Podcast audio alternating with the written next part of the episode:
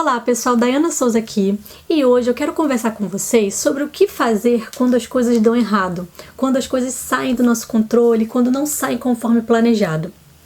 Bom, primeiro eu vou falar o que não fazer, né? Porque a gente costuma fazer o quê? Bater o pé, reclamar e falar: ah, isso não deveria estar acontecendo.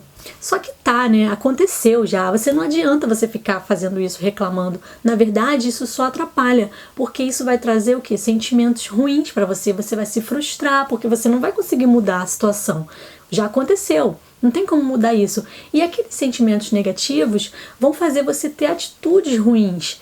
E justo num momento onde você precisava tomar boas decisões, agir assertivamente, né? Não é o melhor momento para você ficar com aqueles sentimentos negativos.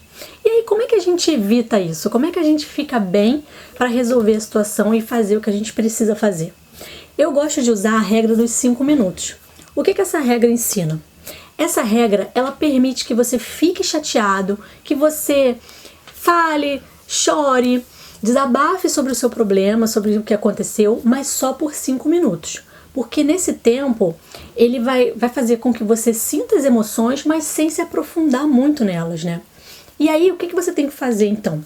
Coloca o celular para despertar, 5 minutos. E nesses 5 minutos você reclama, você chora, você, você desabafa o seu problema. Só que quando o celular tocar, você pega e fala em voz alta: Eu não posso mudar isso.